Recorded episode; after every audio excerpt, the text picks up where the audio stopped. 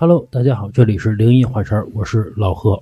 老郑，小月本期还是灵异故事啊，那个废话就不多说了啊。小月第一个，给我分享这个故事的呀，是一个小姐姐，来自咱们著名的东三省东北的小姐姐。哟，出美女的地方啊，这件事儿啊，跟她的亲生爸爸有关。她这个爸爸呀，很有意思，从年轻的时候就有点神神叨叨的，老有点这种歪的邪的的事儿，跟他们全家人都说呀，你知道吗？我身上啊有三个保家仙儿，哎，保佑着我们老刘家啊，啊，那还不少。啊，三个保家仙儿。说呀，这三个保家仙儿啊，有一个是狐狸，有一个是黄鼠狼，还有一只是刚成仙的兔子。这兔子呀，是这个黄鼠狼给带来的啊，啊，就三个保家仙儿一块儿保佑着他们老刘家。细节都知道，这导航这个小姐姐她的妈妈不信这个，并且呢，因为这件事儿啊，老跟她老公吵架。你说咱正经过日子是吧？你老跟我弄着玄的乎的，你说那我这日子怎么过？看来也不是所有的东北朋友们都信这些东西是啊肯定是啊，人家是有不太信的。嗯，然后两个人呢，就因为这件事儿呢，总是吵架，再加上吧，有很多其他的一些可能是生活细节上不太美满，因为他妈妈是一个南方人，可能这个南北差异很多生活细节差别比较大。嗯，大概在这个小姐姐上高中的时候，两个人就离婚了。离婚之后呢，女孩就跟着妈妈一块儿过嘛，跟她爸的这个联系啊，就渐渐就变少了，不是那么多，可能一年也就见那么两三回。每次一见他爸呀，都觉得越来越神叨了。反正逮谁都跟谁聊聊那些玄的乎的事儿。嗯这女孩呢，也就不是那么爱理自己的爸爸了。后来等到大学毕业之后，她妈妈再婚了，这个女孩呢也找到工作了，她就自己搬出来，然后自己租了一个房子住嘛。说有一天啊，她爸呀给她打一电话，说妞妞，我去瞧瞧你去呗。当爹的还是想念自己的闺女嘛，就去她租住的这个小房子，一个大一居去瞧了瞧她，去瞧了瞧啊，在这个屋子里啊，背着手，呃，来回来去的巡视了一遍，每个房间呢，每个角落都看了一遍。后来呢，就在他这个电视柜上旁边有一个比较隐蔽的一个角落吧，在那儿啊放了一个黑色的小盒子。这个小盒子呢，看起来啊比手机大不了太多，四四方方的，就放那儿了。这个动作啊非常小心，恭而敬之的放在那里。回过头来跟他说：“说我担心你一个小姑娘出来住啊不安全。你看你妈也不管你，你才这么大是吧？长得又这么漂亮，一个人出来住，再碰点什么不好的事儿，我把这个狐仙请过来呀、让他镇着宅，保佑你。”小姐姐一听这个，心里头其实挺不乐意的。我这租的房子，我又不信这玩意儿，你这封建迷信歪的邪的，还非得弄到我这屋来。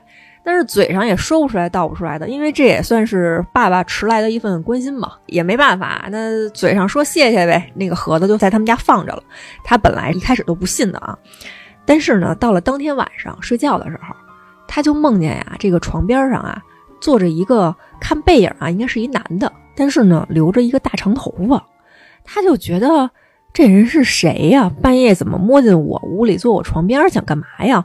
他就是感觉着自己在心里面问啊，说你是谁呀？你给我滚出去！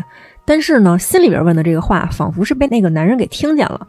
那个男人就猛地转过脸来了，在他梦里啊，看着啊青面獠牙的一张脸，跟他说：“说你问我干嘛？我进来要吃你，反正挺横的嘛。”然后他当时在这梦里啊，就觉得我操，我为什么做一个这么无厘头的梦啊？也没觉得那么吓人。到了第二天呢，他爸正好打电话过来，他就跟他爸聊起这事儿来，说我昨天啊梦到什么什么东西了，是不是你拿那个小盒子吓我？我这害怕了。他爸就说呀，说啊，我早就知道了，你别害怕啊，咱们家这个狐仙儿啊，就爱逗小姑娘玩儿。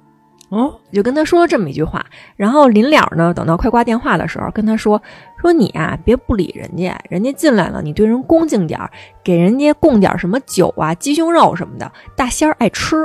这个父亲太神道了吧？就说了这么一句话，然后他爸当时肯定是以为啊，你供给这种所谓仙家的，肯定得是白酒或者黄酒或者烧鸡这种东西吧。当时呢，这个女孩啊，觉得太麻烦了，我本来不信这个，但是父命难违啊，我得意思意思吧。他就拿了一个什么呀，就是从冰箱里拿了一个那种听儿装的 real，啊，就端放在那个小盒子面前了，然后还放了一个盘子。这个盘子上面呢，哎，撕开了一个，就是咱们好多女孩减肥愿意吃那种真空包装的鸡胸肉，嗯，就撕了一口子就放在那儿了，就没理这事儿，然后就回过身去玩电脑去了。玩着玩着呢，他就忽然听到后面啊一声巨响，那个 real 的那个瓶子就凭空的啊就爆炸了，然后那个酒溅到他们家什么窗帘上啊。电视上还有地板上全都是那个酒，然后再一看，那个鸡胸肉也被撕得稀巴碎了，然后盘子也摔在地下，也碎碎了。当时这女孩看到这个情景就吓傻了，说这是怎么个意思？这是什么化学反应啊？就整个人就愣那儿了。她还没有来得及做出什么反应来，她爸这电话就追过来了，就跟她说。说你这胆子也太大了呀！你怎么能给咱们家狐仙吃这些东西呢？你给他气跑了，你知道吗？他现在回来了。哟，哎呦，气性真大！这边刚一出事儿，他爸那边那电话就就打过来了。然后这女孩在这边啊，就是支支吾吾的，也不知道怎么回他爸。然后正跟这犹豫怎么说呢，他爸嘣把电话挂了。然后过了一会儿，就怒气冲冲的又上家里来找他了。敲了敲门，进来以后说说以后啊，我没法让咱家这个大仙儿保佑你了，你这孩子忒不听话了。然后就把那个电视柜上那个小盒子给拿走了。从此以后，他爸再也没跟他说过这些神的乎的事儿。哦，他爸还是被三个保家仙儿去护着。他爸是什么人？上辈子唐僧？不知道是怎么回事儿。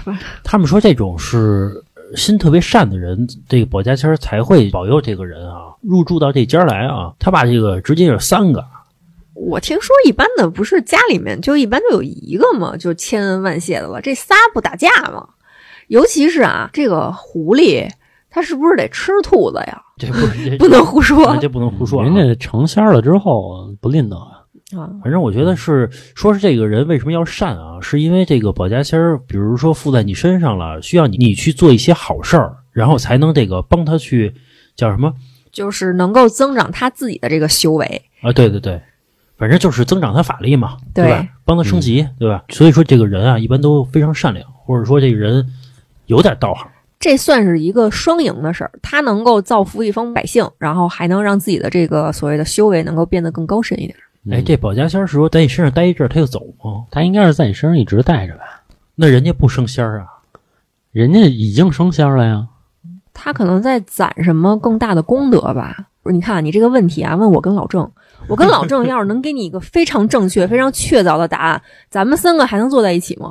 哎，前两天啊，咱们一听友找到我，然后呢跟我说了这么一件事儿。呃，咱们听友现在呢好像是被一只什么狐狸还是什么东西给缠上了。哦。然后说这是一大师给看的，但是那大师呢还受不了这妖怪。然后听友就找到我说：“老郑，听说你会抓鬼，说这事儿你能办吗？”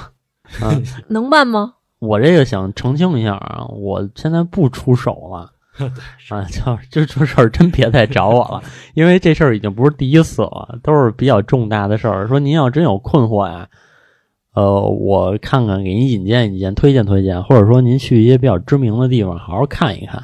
对，反正通过我找老郑的啊，已经不下三五个了啊，反正挺多的了，是吧？反正别再找老郑干这事儿了啊，老郑人家现在。不捉鬼，对我现在相信科学，我干互联网的。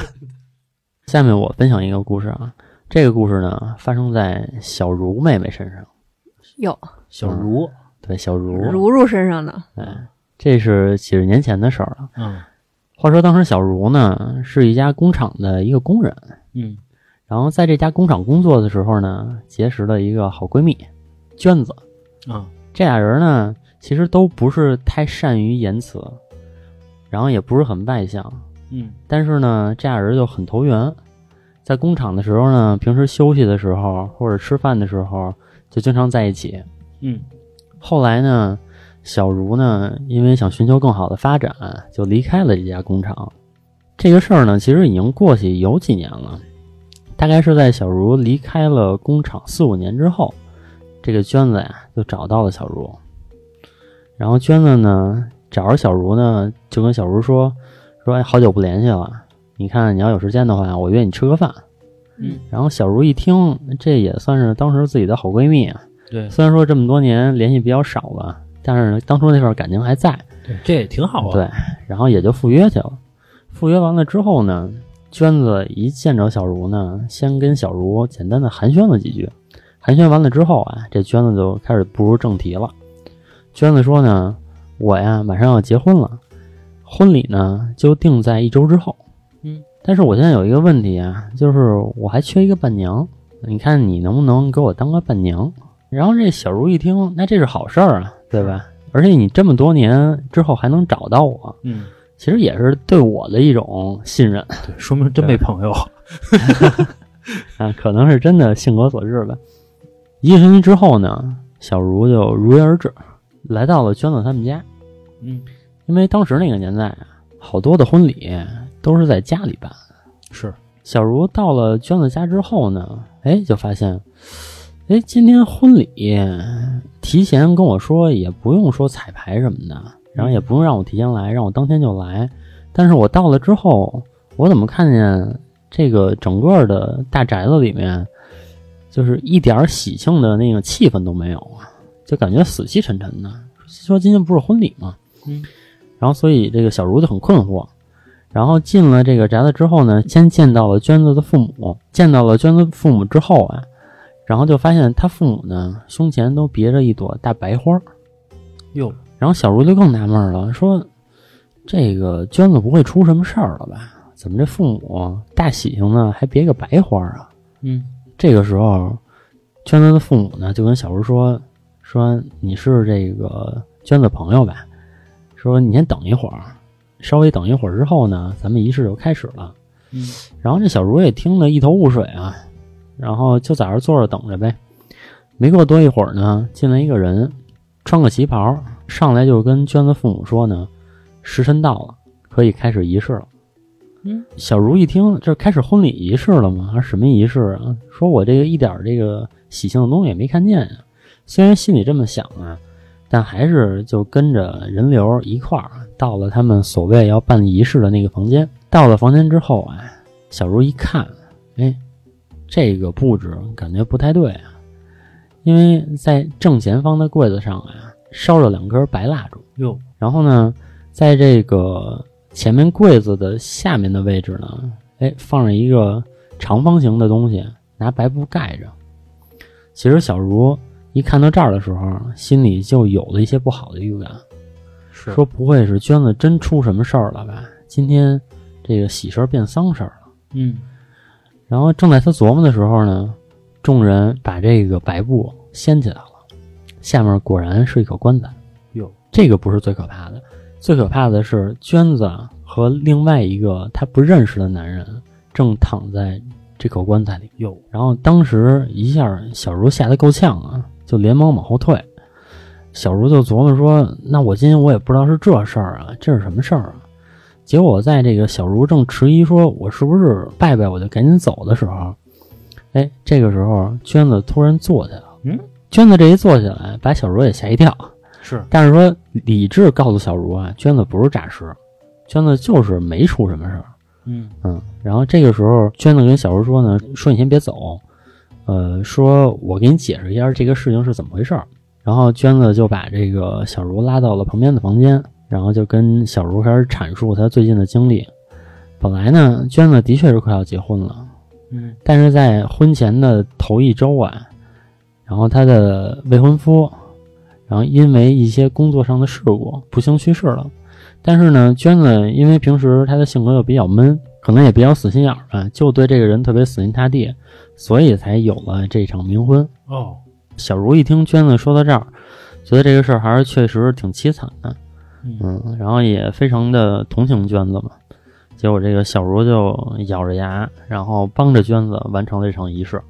哦，其实就讲的是这么一个故事，在这个故事里，其实没有出现一些比较阿飘的东西，是对吧？但是说，其实这个故事细想起来啊，如果真到那个场景，确实也挺吓人的。你说你参加喜事儿去，后来你突然发现，哎，其实是一个丧事儿的这么一个现场。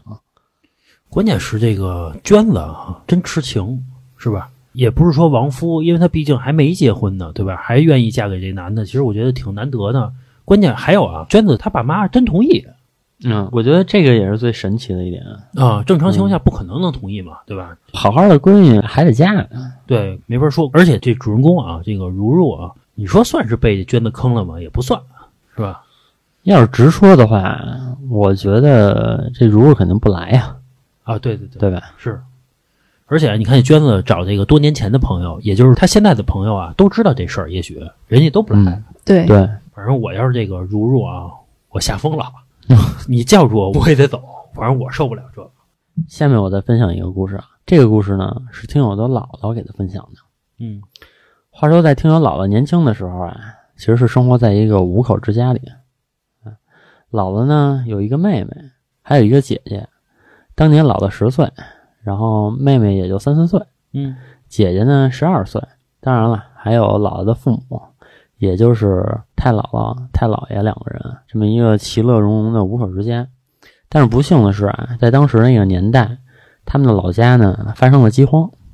嗯嗯，现在姥姥回忆呢，其实有一些问题是人为的，还有一些可能跟天气有关，比如说老下雨，嗯，对吧？这也算是涝涝灾。是然后太姥爷没办法呀，就举家呢离开了自己的老家，到了东北那边儿，等于逃荒去了。这个逃荒之前呢，太姥爷就把自己家的宅子呀给卖了。嗯算是贱卖，因为当时的人呢都知道这块地方呢收成不好，都不爱在这儿待着。到了东北之后啊，就简简单单的买了一个小院子。这个新家呀虽然不大，嗯但是总体来讲呢，给人感觉还挺温馨的。一共呢三间大房子，中间一间，然后西边一间屋，东边一间屋。嗯中间这间呢，其实有一大半呢都是厨房。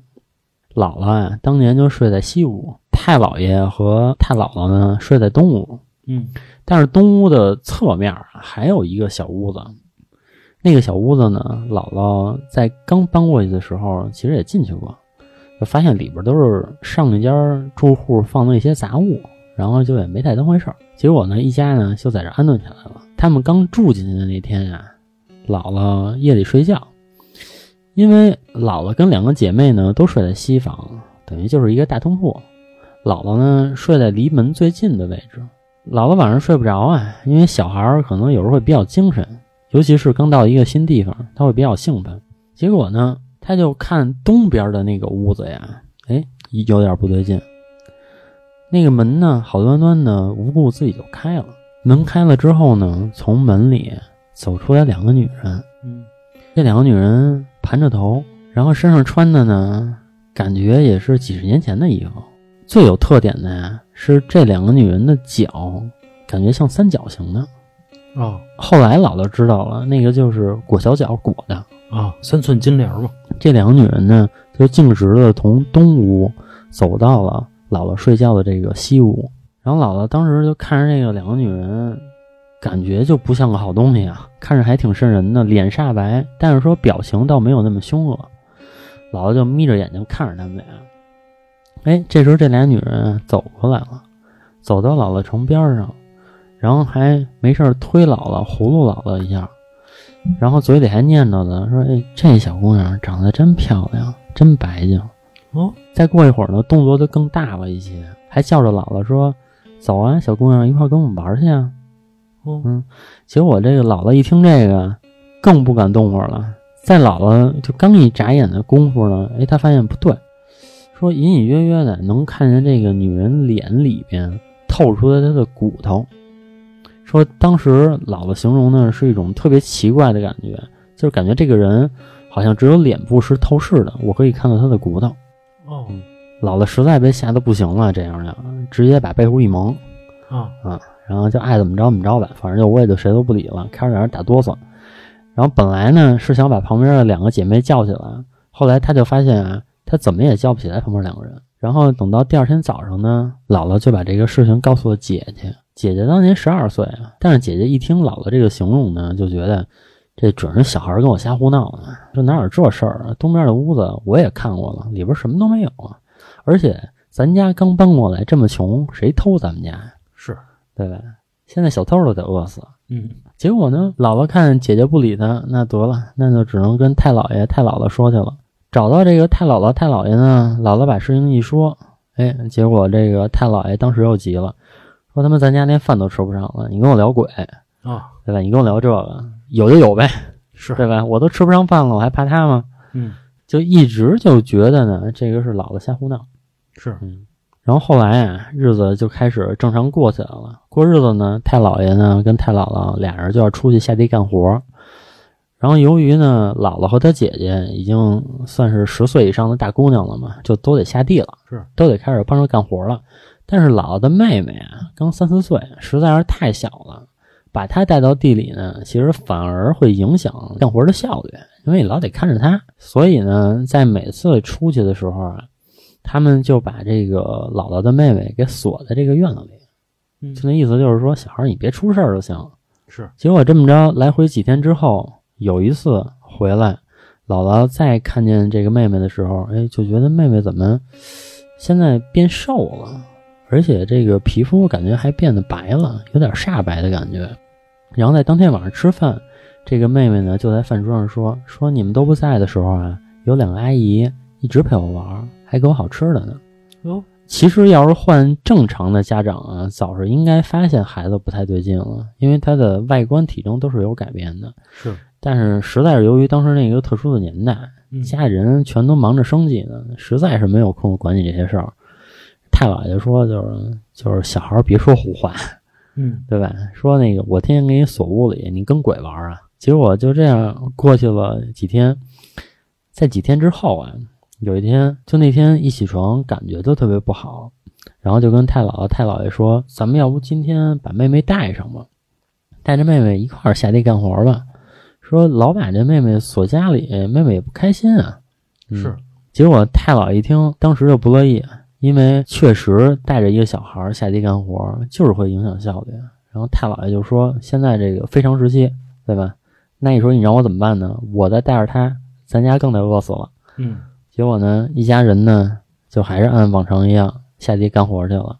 但是姥姥回忆呢，那天其实是她最后一次见着妹妹。哟，在他们晚上再回来的时候啊，哎，房门正常是锁的，但是把锁打开之后，发现妹妹不见了，嗯然后就急了似的，就整个村儿到处找啊，怎么找也找不着这妹妹的影儿。那琢磨这个小孩儿要是出去玩，能玩哪儿去呢？说难道是有贼进来，然后把这个妹妹拐走了？嗯，由于当时的通讯也并不发达，然后也没有那么多的摄像头，结果这个妹妹最后一直就没有找到。哦，大概是过了五六年之后，然后等这个饥荒逐渐过去了，太姥爷寻思呢，说还是落叶归根，咱也不能一直一直在东北这旮瘩，对吧？我还是想回到自己的家里面。结果呢，太姥爷又举家带着现在这个两个女孩，带着自己的媳妇儿，又回到他们老家了。回了老家呢，就找到了当初买他们房子的那个房主，哎，就打算把房子给买回来。嗯哎一来二去的呢，结果那房主还同意，就直接就把房子又卖回给他们了。嗯卖回去之后啊，太姥爷就琢磨呢，说我这个新入住进来，我得好好把这个房子收拾收拾。啊，用现在的话说就是装修装修。结果呀，在刨这个地的时候，装修的人呢就发现这个地怎么没刨多深，感觉被什么东西挡住了，就有东西。结果再往下一刨，然后把土葫芦干净，看清楚这个东西之后呢，发现其实是一口棺材。哦嗯一口棺材呢，等于埋在了算是祖宅的正中央了。哦，然后就把这个棺材给吊起来呀，拿出来，然后把这个棺材取出来之后，放在地上，一打开棺材盖儿，嗯然后太姥爷第一个冲过去一看，这棺材里啊一共躺着三个人，有两个女人，盘着头发，三寸金莲儿，然后穿着旗袍，中间躺的呢正是自己失踪了多年的小闺女。哦，等于说那俩女的把她闺女给害死了，对吧？嗯，其实后来姥姥呢还跟咱们这个朋友啊说了更可怕的一点。哦姥姥说：“我最开始小的时候发现了这件事儿，我觉得世界上是不是真的有鬼神之说？嗯但是后来姥姥用她长大之后理性的分析，她琢磨这件事情会不会是太姥爷干的？因为当时实在养不起了，说在姥姥当年呢，也是就算是差点没养活，因为嗯，实在是太穷了。那那两个女的是哪来的呀？这个也解释不通啊。把两个女的请来，呃，反正挺玄学的，是吧？嗯就是挺不好解释。嗯，毕竟是自己的闺女，你要说送人也行，对吧？也不至于害死，关键还用这么残忍的手段害死，没必要。关键啊，那俩女的还是那个三寸金莲儿，是吧？说呀、还还是挺那个 old school 的一人，是吧？是是。接下来我再给大家分享一个故事啊，这个故事呢也是咱们的一个听友投稿，他老家呀是在南方的一个比较偏远小县城里面，他有一个高中同学，大概是在二零一一年或者二零一二年的时候，在一条这个小巷子里面，他们那个当地呢可能是天眼不是特别的完善，没有拍到啊，发生了一个意外，一个小姑娘被人抢了钱，然后强奸，然后割喉，哎呦，这一套，对，一个人反正很冰冷，也没有尊严的，就死在了那个很黑暗的小巷子里面。嗯，被人发现的时候呢，已经是过了很多个小时之后了，就第二天天亮，有人从那儿过才发现的。发现之后呢，家里面人肯定可想而知很伤心啊。伤心之余呢，肯定想着是把这个姑娘的丧事儿给办了。在葬礼的当天，邀请了他的高中同学，就是几个相好的这个小伙伴儿，其中呢就有给我分享故事的这个女听友。去了之后呢，发现这个灵堂呢，简单的被死者的父母给布置了一下，然后就是像咱们常规的是给这个遗体鞠个躬什么的。他远远的看见了那个女孩的遗体。在他们那个地方呢，算是遗体的美容师吧，可能技术也不是那么好，其实画的比较狰狞。他离远了一看是有点害怕的，绕着这个遗体转了转，然后给人鞠了个躬，这个仪式就算完成了。等到他要走出这个门的时候，他又回头看了一下这个女孩，他也不知道自己为什么在这一刹那回了一下头。后来想起他后面的一系列的经历，他就想，如果说他没有回这一下头，是不是就没有后面的故事了？哦，啊，他把后面所有的经历的一些不太好的事儿都归结为这一次的回头。参加完这个葬礼之后，从他开始回家的当天晚上，整个人就开始不对了。那个时候她已经是大学毕业了，跟她当时的男朋友，其实也就是她现在老公一块同居，然后室友呢也是一个小男孩，等于是在他们这个两居室里面有两个男人，加上她一个女孩。按理说阳气儿其实应该挺重的，但即使是这样，她躺在床上的时候，依然感受到了鬼压床。她老公和那个室友在外面玩游戏，她就躺在他们这个卧室里面，她能够清晰的听到外面有车流的声音，还有外面打游戏的声音，以及电脑键盘的声音，但是他就是动不了。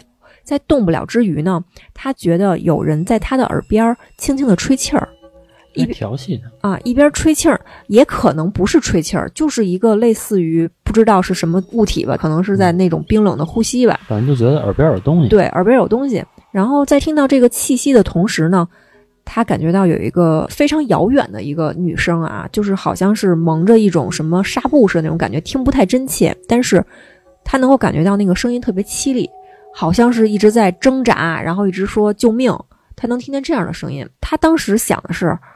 我今天可是刚参加完葬礼，然后我回家我都遇到这事儿了，然后就是肯定是有点害怕嘛。她想要大声的叫她男朋友，叫她老公，说你赶紧过来看看我吧。但是她就是出不了声儿。这件事儿之后呢，她就养成了一个习惯，她在她的这个卧室里面呀、放了一个不用的手机。这个手机呢就有两个功能，一个是早上起来当闹钟，再一个是晚上睡觉之前她要放一放大悲咒，哦，因为她可能也会有一些迷信吧。嗯，嗯，他觉得这件事儿可能不对他不整一本《金刚经》？啊。嗯，后来呢，又发生了一件事儿，他有一个钥匙链儿，他这个钥匙链儿上呢拴着一把小刀儿，这个小刀呢其实没怎么开刃儿，就是很钝，你拿它割东西呢是割不开的，但是你使劲那么划，其实也是能破皮儿的。有一天啊，他在这个电脑前面看一个喜剧电影儿，然后这个双手呢没有什么事儿干，可能就是有点爱盘东西，其实跟拿个什么小把件儿或者小串儿什么的其实是一样的。他就无聊的就揉着自己的那个钥匙链玩儿，然后这么玩着玩着呢，就听见她男朋友从外边哎买完东西回来了，一开门就吓了一跳，就大喊说你干嘛呢？然后这个时候，他才从自己看喜剧电影那种很欢乐的气氛中才醒过来，然后一低头，他为什么一低头？他觉得自己手上湿湿的，就一低头就发现他的右手拿着那个小刀，在自己的左手上使劲那么割，但是这一系列的事儿他都是没有意识的。哦，啊，那个小刀很钝，但是他使劲那么划，还是破皮儿了，血流的还是挺多的。然后她男朋友当时就吓坏了，说：“你这是干嘛呢？你你这什么时候添这毛病？这是梦游啊，还是心里有什么问题了？都快带她去看这个心理医生去了。”经过这件事儿之后，他就觉得他可能是被什么东西给缠上了。他跟我说的时候，他就怀疑就是他的那个同学，因为除了他参加那次葬礼，包括他看着那个同学挺吓人的这个遗体之外，他觉得他没有任何是能够跟这些鬼神沾染上的。后来呢，他就在他们村子里面找了一个所谓的这种大神儿吧，说让人给断断。这大神儿呢，确实挺神儿的，跟他聊了聊，就说呀。说你那个同学在葬礼当天那么多人谁都不找，为什么只找你啊？嗯就问了这么一个问题。他当时就说：“那我不知道为什么呀。其实我跟他这个生前我们俩关系也不是最好，就是比点头之交稍微好一点吧。”然后那个大神跟他说：“没有人给你批过八字儿吗？其实你的八字儿特别阴。”就劝诫他说：“以后你像这种葬礼的这种事儿，除非是至亲，至亲能不去都不要去。”聊完之后呢，还给了他一个符，说这个符啊，你带着，兴许什么时候能保你一命。然后他见完这个大神儿回家的当天晚上，做了一个梦，梦见呀，就是他那个高中同学，哎，拉着他的手要带他去一个地方玩儿。他在这个梦里并没有意识到他这个同学已经死了。当时还觉得，哎，这个女孩跟我没有那么深的交情，怎么忽然跟我这么好，要拉着我去玩儿？那个女孩在前面拉着，他就在后面跟着嘛，跟着他呀，这个过了小河，翻了小山坡，然后在一个小桥上。这个小桥呢，建在一个小河上面嘛，然后通过这个桥之后，他就明显的觉得河对岸的这个风景跟这边是截然不同的。这边可能是鸟语花香的，天空也很晴朗，云彩也白，花也美的。那边呢，他就明显的觉得这个可能整个气氛、整个色调啊就阴沉了一些。他这个同学在前面拉着他，他刚要迈上这个桥，就忽然听见这个旁边有一声狗叫。他扭脸一看，发现那只白色的小土狗是他们家已经死了好多年的那只小狗。然后，因为他非常想念这个小狗，就蹲下去摸了摸这个狗的小脑袋，要跟它玩儿。那个狗也很欢乐啊，两个人就跟这个草地上玩儿。等到他再也回头，发现他的同学没有等他，已经一个人上了那个桥。上了那个桥之后呢，他这个时候还没有在这个梦里感觉到奇怪，想要跟他的同学说：“说你停下呀，你等会儿我呀，咱俩一块儿过这个桥。”说完这句话之后呢，他就发现他那个同学回过头来了，目光其实是穿过他的，好像是看在他身后说了一句话：“说爸妈，我挺好的啊。”哟，啊，就说了这么一句话。后来呢，他就从这个梦里面就醒了。醒了之后，当然是联系到这个现实，哦，知道了，其实我是梦到了一个死人。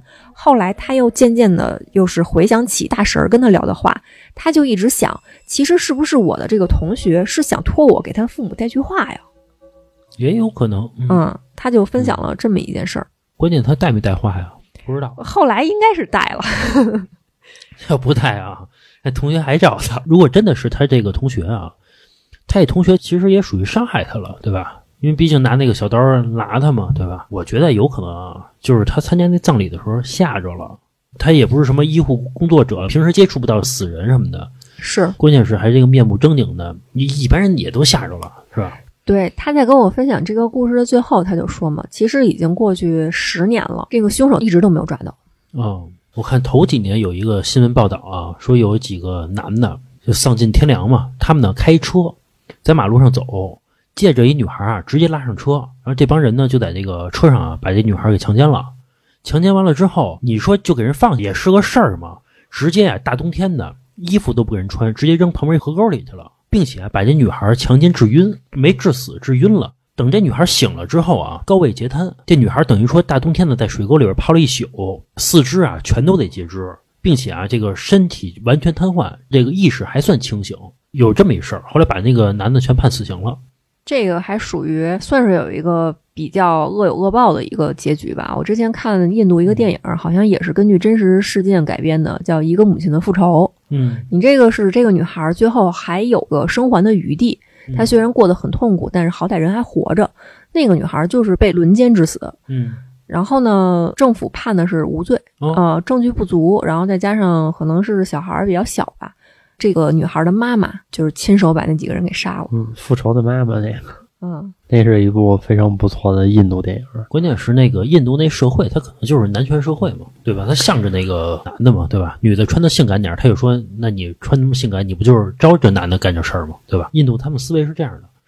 那其实听了这么多鬼故事啊，我其实一直有一个疑问，嗯就是这个都说人死了之后，然后不管是牛头马面，还是黑白无常，还是这个鬼将鬼帝，然后过来来拘你的魂，然后又说呢，七天时候会把你放回来看一眼，嗯然后呢，又会出现这种，比如说这个人死了多少年了，还在这屋子里天天害你，啊，这地府作为不作为啊？到底？我也不太理解这事儿啊。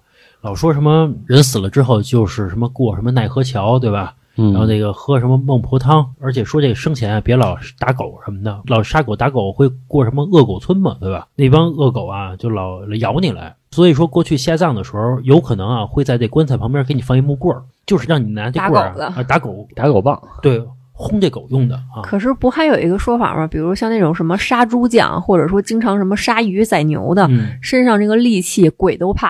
啊，不是有一种鬼是恶鬼，就恶神，他没事儿。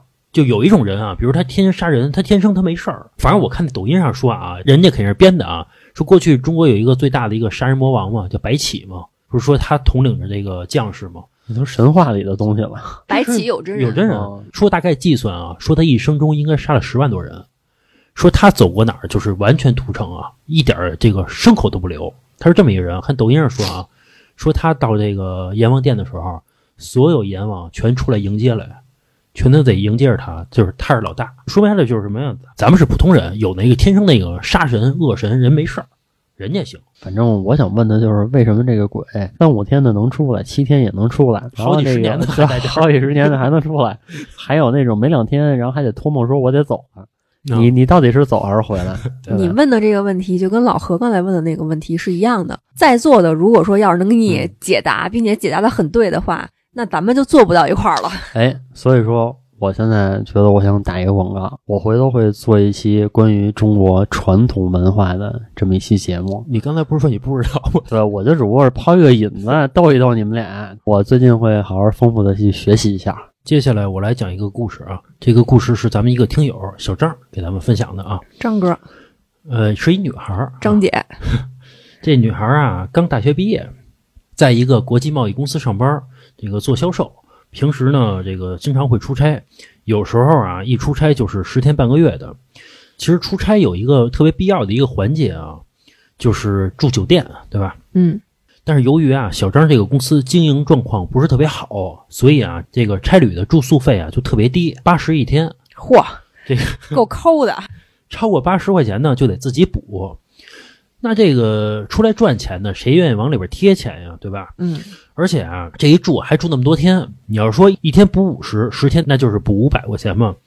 所以啊，这小张宁可住差一点儿，也不愿意掏钱。所以呢，他订酒店呢就卡着这八十块钱住。有这么一次啊，出差要去杭州，然后这小张啊就提前在网上订酒店。其实啊，每次啊订酒店都让这小张挺头疼的。这毕竟啊，这八十块钱还想住一个相对条件好一点的酒店呀、其实是比较困难的。但这次订酒店的时候啊，这个小张就发现有一家五星级酒店搞活动，标价七十九一晚上，嚯，为他开的吗？这让这个小张啊喜出望外。然后小张还刻意给这个酒店的前台打了一个电话，确认一下，嗯，别回头是那种标着七十九，实际收你七九九，对吧？是都有可能。但是啊，这个酒店前台也明确说了，就是七十九，这让这刚毕业的小张啊特别高兴，因为毕竟刚大学毕业嘛，也没过过什么好生活，对吧？也没住过什么好的酒店，是，心里想着这次赚大了啊，出差有工资拿，还能住这么好一酒店，这次这出差值啊！结果没过两天啊、就到了这个出差的日子了，然后小张就下了火车，直接去这个酒店办理入住嘛。然后小张到了这个酒店楼下一看，心里想：嘿，这要不人家是五星级酒店呢，看起来啊就是气派，比嗯平时住那小旅馆啊强多了。是，这行李啊也有这个接待的人员帮小张拿着啊，然后就办理入住呗。这办理完了之后呢，服务员就帮小张提着这个行李，带他这个进入房间。但是这小张发现，这个服务员带他去的呀，是这个酒店主楼的旁边一个楼里边，也就是说，这个酒店分成 A 座和 B 座啊。这个主楼是 A 座，小张呢去的是 B 座。小张就觉得，嗨，花七十九块钱住 B 座就住 B 座，对吧？也没什么不好的。但是服务员带着这个小张啊，到了 B 座之后呢，然后小张一看呀、这 B 座的装修啊比 A 座还新，嚯，还豪华。一看呀、就是明显刚装修不久的。嗯，这让这个小张啊更高兴了。然后他呢住在八层，这服务员就带着他坐电梯到了八层。电梯一打开呢，这服务员就跟小张说：“张女士，这是您的行李啊，您的房间在八零八，拿着房卡开门就行了。”这时候小张心里还想呢：“你怎么不给我把行李送到房间门口，对吧？开始作妖了。你想啊，你都给我送到八层了。”你还差这几步吗？对吧？这么讲也对，这个不过也行，毕竟七十九块钱嘛，对吧？还要什么自行车是吧？然后这个小张就很礼貌的和服务员说了声谢谢，然后接过行李，然后就往这个八零八这房间走。当这小张走着走着呀，就觉得有点不对劲儿。这个走廊的地上铺的是地毯，按说走起来啊，应该是没有声音，或者是有这种沙沙的声音。嗯，但是小张听到的这个自己的脚步声呢，是那种皮鞋走路的声音。嗯，还有点像男人皮鞋声音。哟，关键是啊，小张穿的是旅游鞋，就是即使你这个穿旅游鞋走在这个瓷砖上，也不是那个声音啊。是，但是刚觉得有点不对的时候呢，这个小张已经走到了自己房门前了，然后也没多想就把门给打开了。然后他看到这个房间呢是一个标间，也就是两张单人床。然后小张一看时间，刚好是中午十二点，因为啊下午一点还要见客户。然后呢，小张就简单的收拾了一下，出门吃饭去了。心想着吃完午饭十二点半，然后去见客户，路程差不多二十多分钟，这时间完美。这一下午啊，小张一直忙碌着嘛，直到晚上十点才回到酒店。当他到了八层之后，他往自己的房门走的时候，还刻意认真听了一下自己的脚步声，还是不是中午时候听到的那个声音？结果这时候啊，他发现一切都是正常的，他松了口气，他觉得汉的可能是中午听错了呗。然后他还是正常的打开了房门，进入了房间。当他进入房间之后呢，因为他忙了一天嘛，实在太累了，然后直接就躺在床上了。这时候他就听到了自己的房间里边出现了白天听到的那皮鞋的声音，在他屋里边来回走。但是这时候呢，他并没有觉得害怕，他觉得是不是这个酒店的隔音做的特别不好，比如说是楼上的，或者说是隔壁的声音都有可能。但是接下来的一幕让他傻了，他清晰的听到了那个皮鞋的声音，走到了他旁边的床，然后听到了一个男人，就是非常重的一个声音，坐在了床上，然后还听到了有一个男人躺在床上的声音，还伴有一个男人才特有的一个声音，就是哎的一声。这时候小张完全就愣在那儿了，他死死的盯着那张床，就在这时候他眼前一黑，就昏睡过去了。在昏睡的过程中呢，他做了一个梦。他梦到自己在一个酒店的房间里边，这个房间的布局呢和他现实中现在入住的这个酒店呢很像，但是呢摆放的家具是不太一样的。然后呢，他看到一个男人在床上一边看着电视一边抽烟，然后他就问这个男人说：“这里是哪儿啊？你是谁呀？”这个男的呀根本就不理他，那种感觉啊好像是完全看不见他一样，不是说那种我跟你说话你不理我的状态，空间不同。然后呢，他大声的去喊。喊那个男的，结果那男的也还是丝毫不理他。这时候呢，他就想去拍那个男的，那意思你不理我，那我去叫你去，我去晃悠晃悠你。当他刚要去拍那个男的的时候，他就感觉到他眼前的事物就像快进一样，仿佛是就是咱们看那个电影快进十倍的一样。他看到这个男人手里拿着烟睡着了，然后房间着火了，这个男人在挣扎，一切的这个事情好像就发生在半分钟之内似的。嗯，这时候他一下就惊醒了。感觉浑身啊都被汗浸透了，并且他发现已经是白天了，也就是从他昨天昏睡过去，直接睡到了今天早上。他结合昨天刚到酒店那个皮鞋的脚步声，昨天晚上房间里边那个男人的声音，结合他昏睡过去，还有他昨天做的那个梦，更重要的是啊，他看了一下这个房间的装修、家具还有摆设，再想想七十九的价位。他就觉得一切都是不合理的，他连那个脸都没洗，赶紧收拾行李，这个离开了这个酒店。后来我就问咱们那听友，我说你怎么不问问那个酒店房间里边到底怎么回事儿啊？他跟我说的是他在这个酒店里边啊，一分钟都不想多待，然后他就分享了这么一个故事。我觉得啊，有可能他住的那个房间，那个男人可能就是烧死的。对，反正通过咱听友的分享的这个案例啊，我觉得有时候可能便宜真的不能随便占。对你想想，七十九住一个五星级酒店，怎么可能啊？而且你看那个楼，它装修那么豪华，并且所有的家具、所有的装修全是新的。嗯，虽然是这个搞活动，但是你确实是不知道人家这个酒店之前发生过什么。啊，也有可能就搞活动就那一个房间，是等于说他在梦里边看了一个回放反正这个事儿挺恐怖的。我觉得他以后要是再住什么酒店什么的，肯定都有阴影了，害怕了。我之前听过一个这个案子，据说是国外的一件真事儿，嗯好像是有一个女的啊，是在这个酒店还是在厕所，反正是在一个镜子前面被人给杀了。被人杀了之后呢，监控一直没有拍到凶手是谁，拍不到脸，一直都没有抓到。后来呢，有一个警察去那儿取证的时候，这个所有的一幕在那镜子里面重现了一下哦哦哦啊，就是你非常难以解释嘛。哦啊！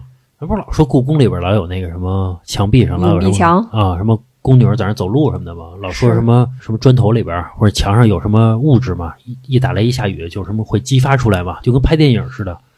我觉得啊，就是看见脏东西了，我觉得就是糊弄糊弄你，你相信就行了。啊啊啊怎我怎么没看着啊？对吧？怎么可能呢？那比如说那个有那物质的强多了，怎么就他那个故宫是那样的？行吧，这期时间差不多了啊，这个就到这儿吧。嗯，拜拜。